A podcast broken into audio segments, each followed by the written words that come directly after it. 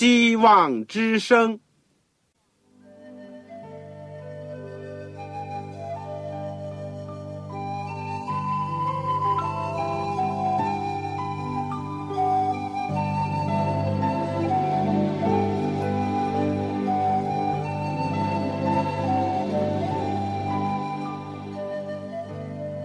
各位听众朋友，各位弟兄姐妹，欢迎您收听信徒培训这个节目。教会的兴旺，不单表现为人数众多，更要求教友的素质好。为了使教会真正达到人丁兴旺，又灵性健壮，希望之声特别为广大的信徒制作了信徒培训这个节目。主内同工同道的需要，信徒培训。由黄牧师主讲，将有多种课程推出，欢迎弟兄姐妹们踊跃参加。下面我们就把节目时间交给黄牧师。各位亲爱的弟兄姐妹，各位组内的同工同道，你们好，我是旺草，很欢迎您收听我们信徒培训的节目。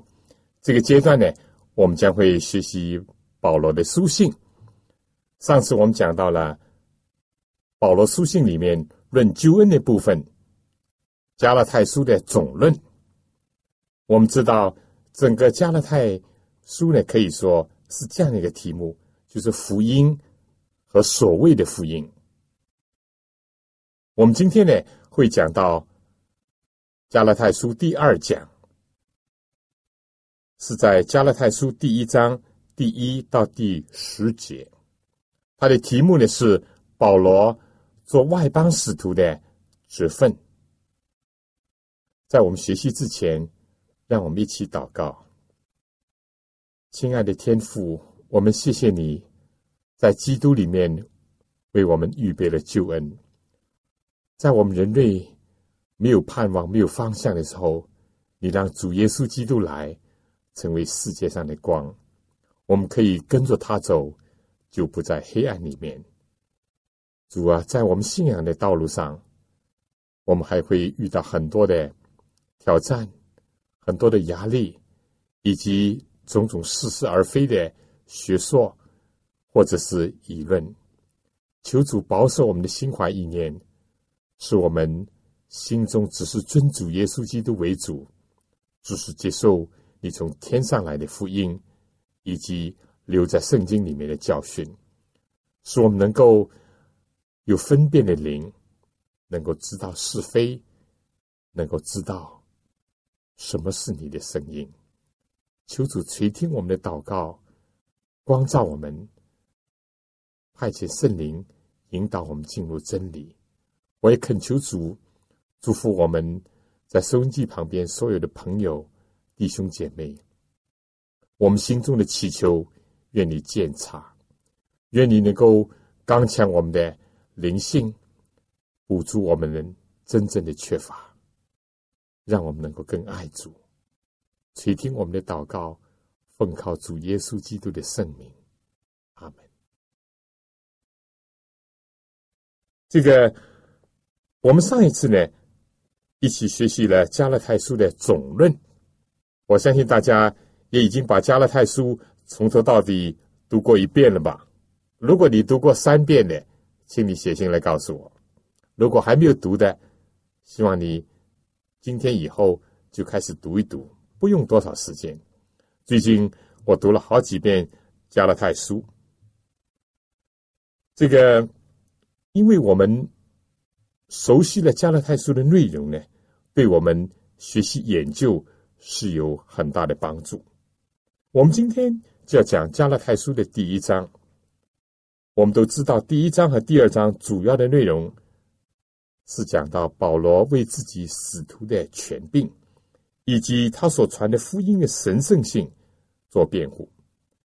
这一部分内容呢，主要就是讲保罗自己过去是怎么样对待福音的，以后他又是如何改变，而自从转变以后呢，他又有些什么样的经历，而在这些经历当中呢。着重是讲到他是如何学习、领受以及得着上帝有关福音的启示的。这个非常重要，并且呢，保罗也提到他是怎么样跟教会以及跟当时的使徒和领袖接触来往的。保罗要强调一点，他使徒的这个权定呢，不是从人来的，而是从上帝和耶稣基督来的。他的福音呢，也不是从人学来的、听来的。而是直接的从耶稣基督的启示而来的，这一点有它的重要性。我们先来看一看第一节到第二节，请你翻开手边的圣经。我顺便讲一下，如果你没有圣经，又很想得到一本圣经，有没有其他的方法？能够为你提供的话，那么，请你写信来告诉我，我会尽量的想方设法为你提供一本圣经。好了，保罗在这里说，做使徒的保罗不是犹豫人，也不是杰作人，乃是杰作耶稣基督与叫他从死里复活的父上帝。一切与我同在的众弟兄，写信给加勒泰的各教会。我们知道保罗一反他其他书信的常态，似乎在一开始呢就表明了他的身份，而且是为这个身份呢做辩护。我们大家可能会已经知道什么叫使徒这两个字呢，在希腊的原文呢。就是一个奉差遣的意思，他是从主耶稣基督那里被差遣到外邦人当中去的，是从天国差到地上的大使和仆人。而保罗呢，这个字原来他的名字含着一个小的意思，这正是他大马士。悔改经历以后的一个彻底的转变，和对自己在上帝的大爱以及工作的伟大面前所有的自我的认识。因为他原来叫扫罗，扫罗是以色列的第一个君王的名字，也是大的意思。我们以前也已经讲过，保罗始终呢在传道的事情上维持了两点。第一点呢，就是谦卑；另外一点就是自豪。下面在中文圣经里面呢，说不是犹豫人。保罗这个职分呢，不是犹豫人，也不是杰作人，乃是杰作耶稣基督与叫他从死里复活的父上帝。我们知道，在旧约时代，祭司呢是世袭的，就是亚伦和他的儿子呢。一直担任大祭司，而祭司都是从立位支派来的。中世纪的时候，有的时候甚至呢，往往被人滥用，可以用钱去买。而近代呢，也有一些情况，就是由于所谓裙带关系，因为父亲或者自己的亲戚呢，在教会里面担任一个什么职位，结果呢？自己就得以进入教会的机构，或者是甚至于就担任圣职。发展到今天呢，有些人为了想移民，本来并不想献身的，也好像是献身起来。本来是不愿意读神学的，也去读神学。但所有这些，都不是从蒙召而来的。一个传道人非常重要的一点，就是要解决一个蒙召的经历。耶稣在拣选十二个使徒之前，他彻夜的祷告，以后呢就呼召了门徒。而旧约的先知呢，不论是以利亚、以利沙，或者是上帝直接在意象当中所呼召的以赛亚，这些都是有非常明显的蒙召的经历。传道人一定要解决这个问题，其他的工作。其他的专业呢，都可以凭着你自己的兴趣了、爱好或者是专长，甚至于有的时候呢，是为了其他的缘故，逼不得已去专门学某一个行当，或者是学某一个技能或者知识。但是传道，除了你自己的意愿、甘心以外呢，也必须要有上帝的呼召。当然，如果上帝选召你，你不愿意，那也不成。但是单单凭你一厢情愿，你愿意做传道，而没有去得着上帝的呼召，还是不够稳固。保罗之所以能够在各种内忧外患、各种身体、精神、灵性的压力下，甚至在死亡的威胁面前，他都能够坚持在传道的岗位上。就是因为他说：“我没有忘记那从天上招我来的意象。”但当时这班假教师、这些传异端的人，为了破坏保罗在外邦人当中的工作，为了破坏福音的影响以及福音的大能，他们就从攻击保罗的使徒权柄来着手。他们认为。如果保罗的使徒权柄受到了挑战，被人怀疑，那么他所传的信息的可靠性、价值性呢，就会受到影响。他们似乎是说，保罗呢，他并不是列在十二个使徒的行列当中。就算是后来犹大放弃了他原先的职分，而且呢。在使徒时代的时候呢，也已经是补选了马提亚，而不是保罗。因为按照当时使徒行传第一章所讲的，补选作为使徒之分呢，必须具备一个条件，就好像第一章二十一节所讲的。所以主耶稣在我们中间始终出入的时候，就是从约翰四世起。直到主离开我们被接上升的日子为止，必须从那常与我们作伴的人中立一位与我们同作耶稣复活的见证。这是在《使徒行传》第一章二十一节，无选一个使徒来代替犹大的过程当中所有的记载。意思就是说呢，保罗也不够资格。这就是假教师要想引经据典，要想排班论辈来排斥保罗，从而呢打击他所传的福音。但保罗在这里说，他不是犹豫人，也不是杰作人。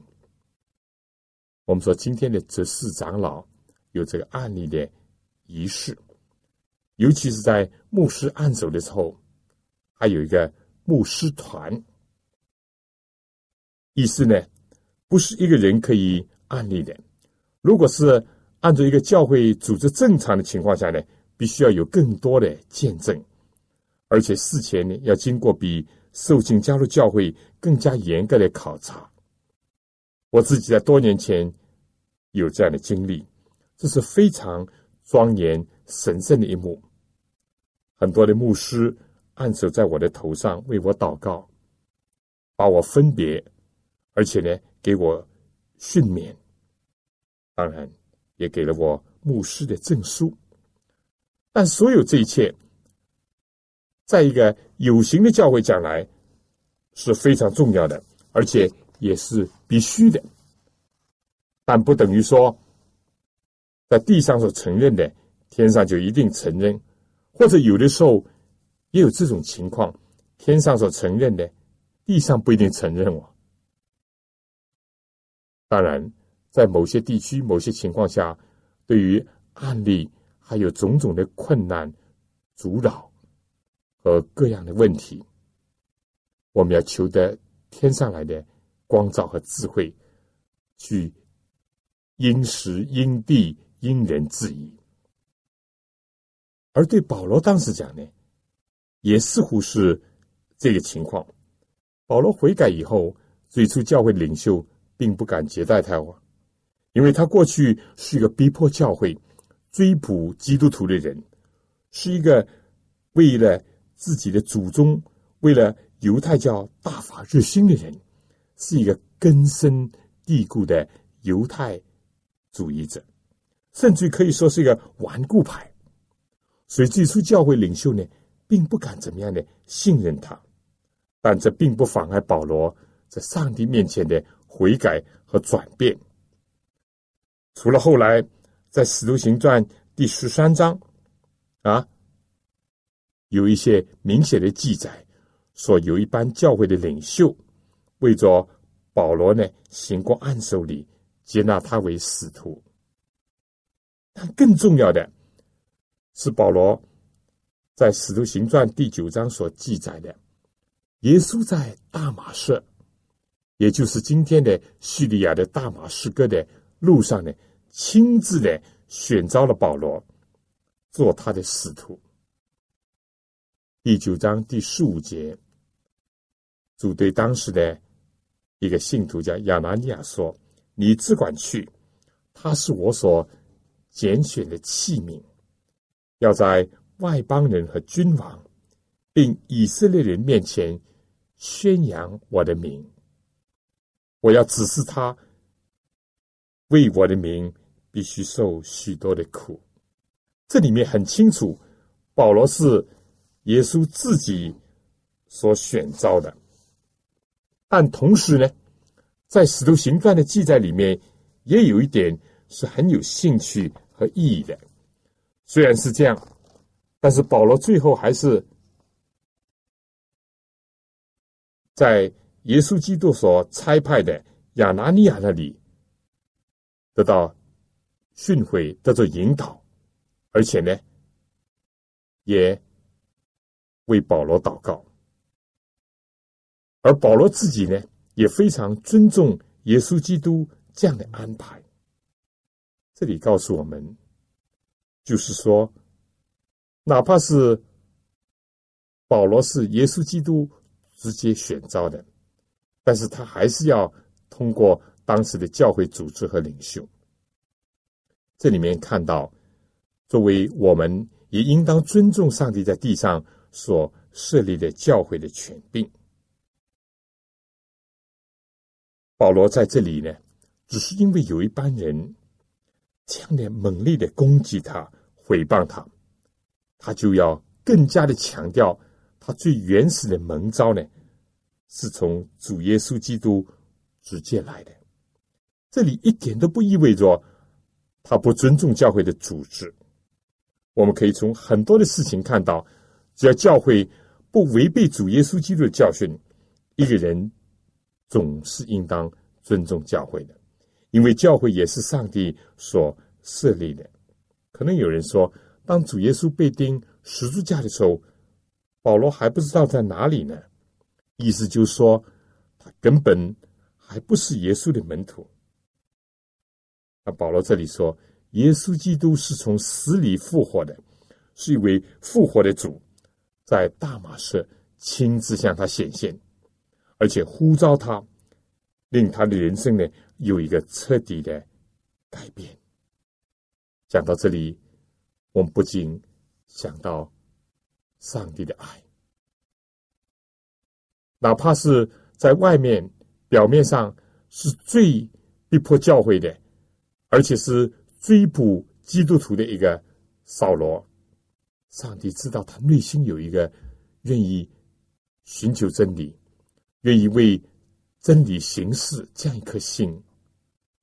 上帝就护召他，拣选他，也改变他。下面我想先请大家听一首歌，他就是爱，上帝就是爱，耶稣基督就是爱的化身。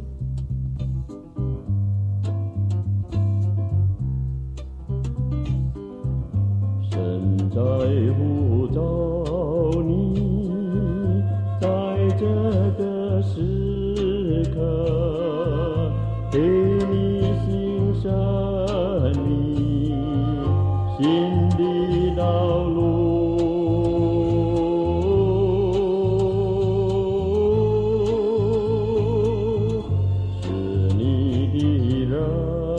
show.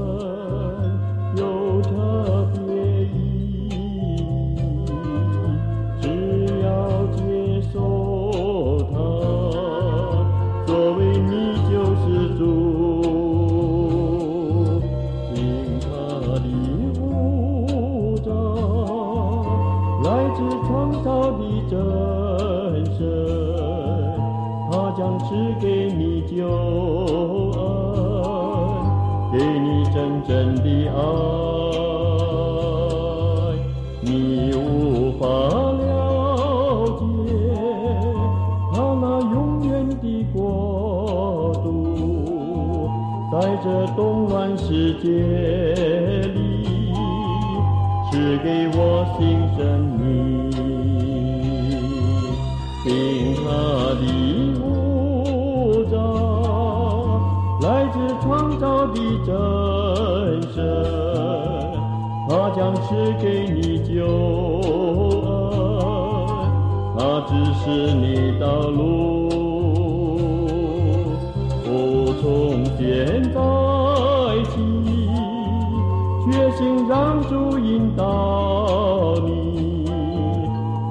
打开你的心门，接受救主今天。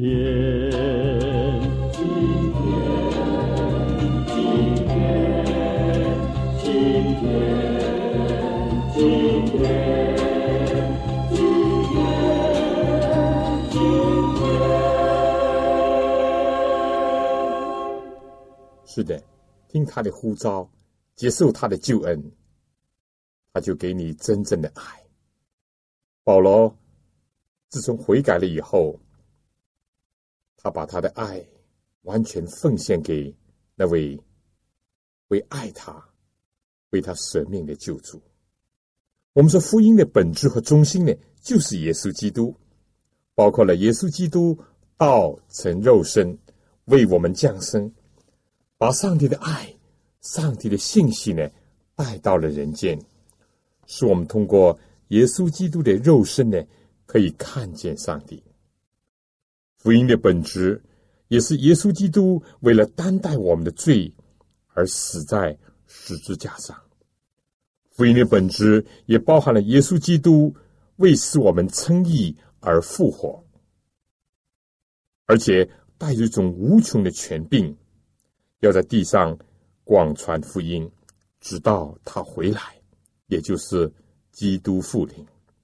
所以保罗很清楚的他自己的职分，以及主所差派他去担任的工作。今天有的时候教会有这种限制，那种限制。在美国呢，很多传道的必须有一个硕士的学位，而在有一些地区的国家呢。又必须要通过他们所认可的机构或者是神学院毕业，才能够传道。又有些地方呢，必须要领到传道证才能传道。这从某方面讲，或者有的时候是必要的，为了适应当时的情况。但是有的时候呢，根本不是上帝所认可的，甚至于是人的作为。以至于限制了很多的人进入传道的队伍，或者是献身的行列。所以，亲爱的弟兄姐妹、主内同工同道，你们都是传道的，让我们一起在这些方面来相互勉励。如果你已经有了蒙召的经历，就要使你所蒙的拣选恩召呢坚定不移。如果你还没有这样的经历，你应当退到主面前来寻求，当然不一定每个人都是像保罗那样，甚至往往不是这样。一定要有意向，一定要自己见到耶稣。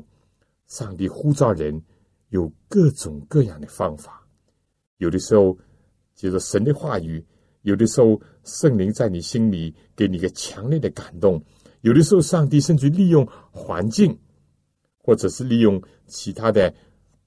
主内的仆人来呼召你、引导你，各种各样的方式方法，我们不要限制上帝。相反，我们只要有个谦卑的心，有个敏锐的属灵的眼光，来分辨上帝的声音和他的呼召。所以，总之呢，我们更多的与主亲近。以前没有，那今天以后。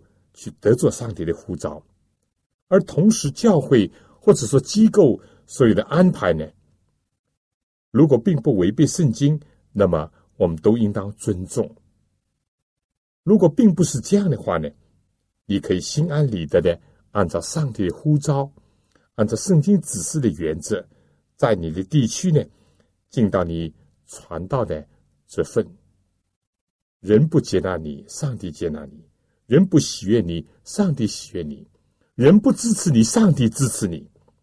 就是那位从死里复活的大能的主，那位创造天地的上帝。支持你。最重要的，我们要多思想上帝在基督里面，尤其是在十字架上向我们表明的大爱。我们应当多用点功夫去思想主的十字架。下面，我想请大家听一首《当我思想十字架》。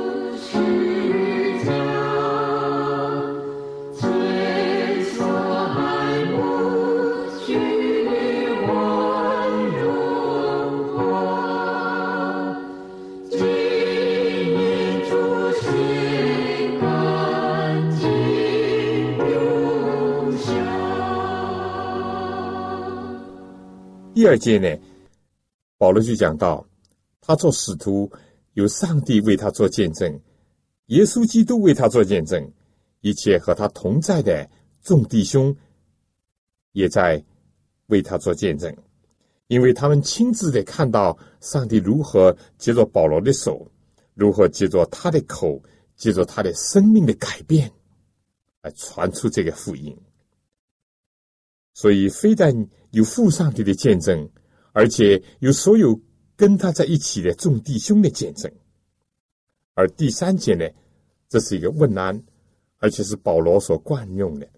愿恩惠平安从父上帝和我们的主耶稣基督归于你们。这也是一个很有意义的问安。我们说过，这是一种和上帝之间的关系的变化而带来的美德。带来的平安，带来的快乐和福分，这是唯独认识上帝和接受主耶稣基督的人才能够真正享有、真正体会到的。第四节呢，又一次的把福音的中心以及加勒泰书的重点呢提了出来。基督照我们父上帝的旨意，为我们的罪舍己。要救我们脱离这罪恶的时代。基督赎罪的功劳，不单单是包括了赦免，而且还包括了从罪恶当中把我们救出来。不单单是我们的心灵的蒙拯救，而且有一天我们要脱离这个罪恶的时代。今天虽然在世，但我们不属世。而到了有一天，我们要得着身体的救赎，这就是福音，而且是大喜的信息。因为所有的痛苦，我们说都是由于罪直接或者间接而来的，包括了在我们心中的罪，也包括了罪在外界环境当中所带来的种种不幸、痛苦、失望。但这一切。都是福音要替我们解决和消除的，所以下面保罗就说：“但愿荣耀归于上帝，直到永永远远。”阿门。一想到这里，我们也真是要发出这样的感谢和赞美来。今天的世界再好，也只是短暂的。何况这世界到处都充斥着痛苦，但有一天，我们就会进入到一个没有罪恶、永远和主在一起的那样的一个时代。这真是何等的快乐，何等的有福啊！加拉太书，那么是不是像保罗一般的书信，在问安以后就有称赞，或者是为教会感恩、祝谢、祷告呢？没有。在加拉太书，相反呢，一开始第六节呢就讲到：“我希奇你们这么快离开那借着基督之恩招你们的，去从别的福音，那并不是福音。”不过是有些人搅扰你们，要把基督的福音更改了。在总论里面，我们曾经讲过，保罗是非常的关怀加拉太教会的，每一次经过呢，总要去看望看望。但到了今天，当保罗听到这样的消息，就是说加拉太的教会和人已经偏离了福音。正像在圣灵大能的工作下，教会当中，我们见到有些人非常快的就接受了福音，而且就是相信，而且信守不为。这样的例子我们也看见过。但同样，这里有讲到，有些人接受了以后呢，很快就离开了所信的真道。这其中当然是有原因的。在耶稣讲撒种比喻的时候呢，我们就看到有几等人，其中的第二等呢，就说这些种子呢撒在土前石头地上。耶稣解释说，撒在石头地上的，就是人听得到，当下欢喜领受，只是心里没有根，不过是暂时的，即使未到遭受了患难。或者受到了逼迫呢，立刻就跌倒了，根基不稳，道理不深。意思就是说，就好像是一棵植物，因为根基不深，怎么样？太阳一晒呢，就枯萎了，就低下了头。但是另外一种情况呢，就这里所讲的，有些人搅扰你们，是要把基督的福音更改了，是一种诱惑，是撒旦借着当时的一些假教师、违法主义者，诱惑了那些不把自己信仰的根基建立在耶稣基督身上的人。对当时的加勒泰信徒呢，就是这样。这里给我们的信息呢，似乎就像以弗所书第三章所讲的：求他按照他丰盛的荣耀，借着他的灵，叫你们心里的力量刚强起来，使基督因你们的信住在你们心里，叫你们的爱心有根有基，能以和众圣徒一同明白基督的爱是何等的长阔。高深，我们说，如果有了这样呢，就会避免受到异教之风的影响，也就不会被世上的小学、人的理学所动摇。记得耶稣说：“蒙召的多，选上的少。”加勒泰信徒呢，一度呢也蒙了基督的恩召，但可惜偏离了。而且很快的偏离了。虽然说有外界的原因，但根本的问题，我想还是在乎自己。所以，与其说匆匆忙忙的加入教会，倒不如在真道上先打下一个稳固的根基。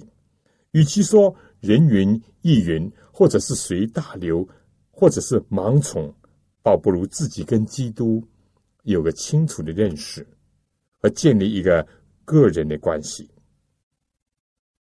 到底什么是福音呢？我想这问题也不单单是对慕道友、对新的信徒需要面对，就是对已经加入教会的人，还需要进一步的领受。因为在信道的过程当中，有许许多多的属灵的盗贼会来蹂躏我们的信仰，有许许多多的陌生人会呼召我们去走别的路，去跟从他。福音给我们带来的是基督的恩典，而且他也唯有用这样的恩典来吸引我们。但首先呢，我们自己要感悟到有这个需要，才会愿意去接受。你说是吗？但作为当时的所谓的别的福音，保罗说根本不是福音，带给人的只是麻烦扰乱。当时的情况是这样，就是说，有一班原来是信犹太教的，但他们呢一度归信了基督，现在呢又走回头路了，可以说是违法主义的思潮呢又回潮了。所以他们在表面上呢，并没有说不需要基督的救恩，只是呢把基督的救恩呢加上了犹太教的规条。所以，这并不是公开的一种否定基督的信仰，也不是赤裸裸的拒绝基督的救恩，只是一个变相的、一个变种的一个违法主义。就是说，想靠自己的行为、靠自己的功劳、靠自己去遵守犹太教的规条，甚至于靠自己力量。去遵守上帝律法，想用这个来换取上帝的救恩，并且因此而得救，这就是当时的所谓的别的福音的本质。他们似乎是说：“啊，保罗啊，你所传的难道是真的吗？真有这么方便的事情吗？真有这么好的事情吗？人只要相信耶稣基督就可以得救吗？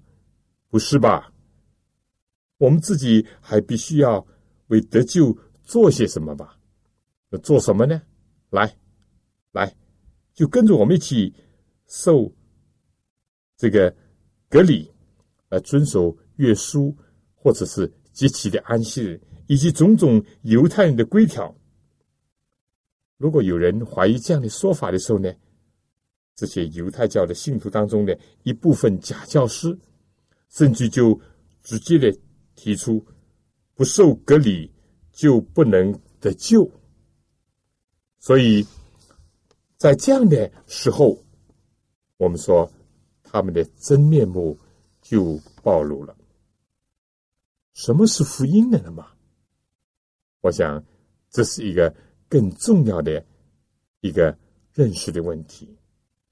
我想在我讲这之前。让我们再听一首歌，他被挂在十字架上。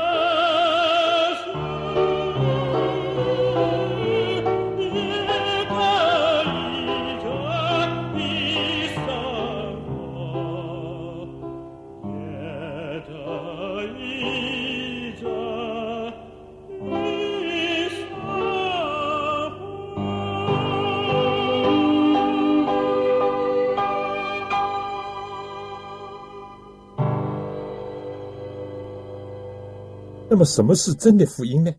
或者说，什么是当时保罗所传的福音呢？如果我们看《格林多前书》十五章，我们就知道了。上帝借着耶稣基督的道成肉身，使我们认识上帝；借着耶稣基督无罪的一生，给我们留下了完美的人生的榜样；也借着耶稣基督这位无罪的替我们成为罪，死在十字架上，而且被埋葬，来赎我们的罪，来担当我们的罪。上帝又叫耶稣基督从死里复活。使我们得以称义和诚意，而且也有将来复活的盼望。又借着耶稣基督在天上升天以后，做我们的中保，为我们在上帝面前代求，赐下圣灵，在我们的心中来塑造我们，给我们力量，来做成得救的功夫。最后还要借着耶稣基督的再来，救我们脱离这个罪恶的世界。这就是福音。所有这一切都是上帝为我们做的，而人所能做的呢，就是相信。虽然圣经说信心也是上帝所给的恩赐，那么人到底能做什么呢？连信心也是上帝恩赐的话，那么是不是人就没有任何的责任和本分了呢？不。如果你不愿意，那么还是不能得到上帝的救恩。所以，人必须要愿意接受上帝的救恩。人一旦做了这样的一个选择，上帝的恩典呢，就会临到我们，就是属于我们的，人就因此可以得救了。所以，得救或者说救恩呢，完全是上帝为我们成就的，只要我们愿意接受。这个跟圣经的另外一个方面的真理呢，并不矛盾。另外一方面，圣经告诉我们说，我们如果真的愿意相信和接受耶稣基督，我们就一定会悔改认罪。如果一个人不感觉到自己是罪人，正像一个有病的人不觉得自己有病，他怎么会去找医生呢？你说是吗？一个人不感觉到自己是有罪的人，怎么需要救主呢？所以，人的相信也包括了悔改、认罪，而且这个相信呢，并不是一时的相信，而是继续的相信，永远的相信。加勒泰人呢，就犯了这个错误，一度相信，后来就离开了。另外，一个蒙基督恩典的人呢？一定会被基督的爱所激励，而过一种与蒙召的恩相称的生活，或者是说，这个生出与信仰相符的一种行为来。从信心就必定会生出爱的果子来，遵循上帝爱的律法。各位，是不是想这样讲？是不是还是要有自己所做的？一些本分呢？我们说，问题绝对不是说不要上帝的律法，或者是否定基督徒的行为，或者是可以放松了在生活领域里面的一种要求，不是的。根本的问题呢是在于，我们是不是想靠着这些，靠着遵行上的律法，靠着行为上的表现。或者是以一种基督徒的一种生活去赚取上帝的救恩，或者是以为这样呢可以弥补上帝恩典的不足，这才是问题的关键所在。如果是这样的话呢，这就不是福音，这就不是圣经的真理。一代以来，甚至从亚当夏娃开始，也就是说，人一犯罪以后就有一个倾向。而且是一个很巨大的倾向，就是人要靠自己去解决罪恶的问题，或者想弥补罪恶，或者是为自己找一条得救的门路。亚当夏娃犯罪以后，知道自己赤身肉体，就用无花果树的叶子编做裙子来遮羞。但正像叶子很快会枯干、会筛残、会败坏那样，人所有的努力都是无济于事的。亚伯之所以被该隐所杀，就是亚伯是结着献祭，仰望一位为他牺牲的救主要来。而该隐呢，他忽视了这一点，甚至于藐视这一点。他只是献一些田野里面的水果、蔬菜，没有血。最后呢，我们知道上帝是悦纳了亚伯所献的，该隐呢就痛恨，甚至连他的兄弟亚伯也遭到了他的杀害。至于创世纪。第十一章讲到的巴别塔呢，也同样是这个精神。人想要靠自己解决得救的问题，历代所有其他的宗教，甚至一般的伦理道德、一般的哲学，归根到底都是以自己的力量为中心。犹太人惨痛的教训也就在这里，他们要想建立自己的意义，结果就拒绝了上帝的意义，就是耶稣基督。保罗自己没有悔改之前也是这样的，但今天他已经恍然大悟，所以他也就竭尽全力的要去传扬这个福音。因为过去他一度是一个律法主义者，他在那个枷锁之下，心灵一直处在矛盾冲突的状态当中，没有安宁。他今天看到加勒泰人一度得享基督的恩典。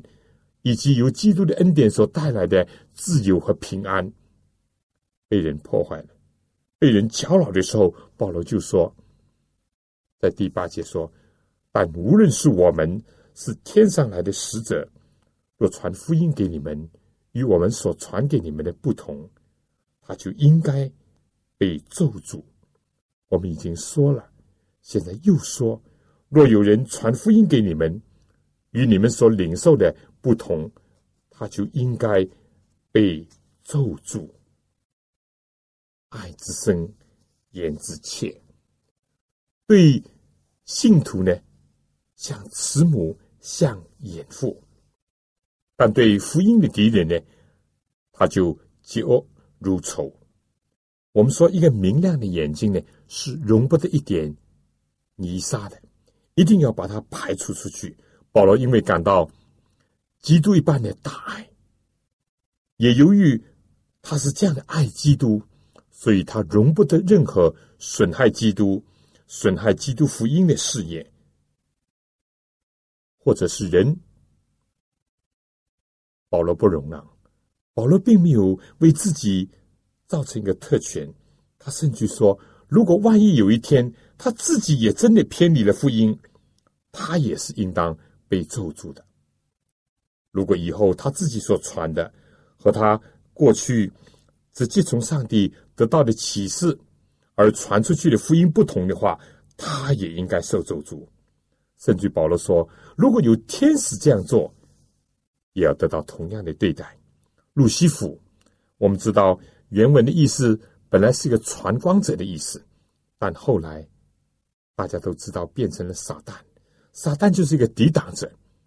成为一个福音真理的抵挡者，一度传播真理亮光的，也不是绝对没有可能变成一个抵挡真理、抵挡上帝的。彼得前书第一章讲到，天使愿意详细的查看这事情，就是说查看这个救赎计划的进展，以及福音在地上的推广和在人间的工作。但万一有人，冒着天使的名而来传另外一个福音，保罗就斩钉截铁的说：“不，他就应当被咒诅。”这是出于保罗对真理的一种彻底的认识和感悟。他已经和犹太教在心灵当中彻底的决裂了。他过河就拆桥，他没有为自己留一条后路。准备，万一有一天回头，如果真的回头的话，他说他自己也应当受咒诅。这是一个传道人凡事拥护真理、不抵挡真理的一个鲜明的性格。在第十节，保罗有说：“我现在是要得人的心呢，还是要得上帝的心呢？我岂是讨人的喜欢吗？若人就讨人的喜欢，我就不是基督的仆人了。”我们不要脱离了这个经文的上下文以及当时的背景来理解这句话，甚至误解和曲解这节经文，因为我们知道有些人就说啊，我们不需要人对我们越不好，我们和人的关系越坏，越证明上帝喜欢我们，这是错解曲解圣经。因为解释圣经要注意它的上下文。我们以前已经讲过了，对耶稣基督的描述。圣经是这样的：上帝和人喜爱他的心都一起增长。保罗自己也教训说：个人不要单顾自己的事，要顾别人的事；不要单求自己的喜悦，要叫你的灵舍喜悦。做一个基督徒，当然应当要先得做人心，以致可以把他引导到上帝面前去。这些都不是在这里所讨论的问题。当时保罗所面临的问题是：到底是放弃真理的原则去取悦于人的要求，还是要坚持上帝的福音，拒绝那些假教师的诱论呢？是为了要迁就加拉太教会今天的情况，去降低上帝的标准，或者是篡改上帝的福音呢？还是大声疾呼的，又是恳切委婉的唤醒他们呢？必要的时候，甚至要责备他们呢。对基督徒讲来，上帝永远是第一位的，真理也是第一位的。在一般的情况下，人跟上帝要求不矛盾的当中，我们应当要得上帝和人的喜爱，甚至要顺服人。但一旦上帝要求和人的要求有矛盾的时候，我们就是顺从上帝，不顺从人，讨上帝的喜悦，而不求人的喜悦。所以在这样的时候，我们知道这也是一个十字架，也有他痛苦的地方，但必须要顺服。今天在许多的地方也同样面对这个问题，环境有压力，有人为的要求，甚至有教会的权威，有使人不能传全备福音。和上帝完全真理的这种情况，在这样的时候，我们应当如何呢？愿上帝帮助我们。保罗在第一到第十节里面，表明了他自己的转变、认识上的一种转变和生活上的一种悔改。更加重要的是，表明了他对。基督对福音的热爱，以及对福音的敌人彻底的一种决裂。我想，今天作为传道人，必须好好的能够进入福音和福音的真光当中去。好了，今天时间差不多了，我们下次同样的时间再会。希望你写信来，香港邮政总局七六零零号，或者是三零零九号望草收。我就会把你所需要的圣经，或者是这个信徒培训的讲义寄上给你。愿上帝赐福给您，再见。各位听众朋友，各位同工同道，您对信徒培训这个节目有什么宝贵的意见？有什么希望？欢迎您来信告诉我们，也欢迎各位听众朋友来信索取免费的课程讲义。如果在收听的过程里有什么疑问，也欢迎您来信提出，黄牧师愿意为您做出解答。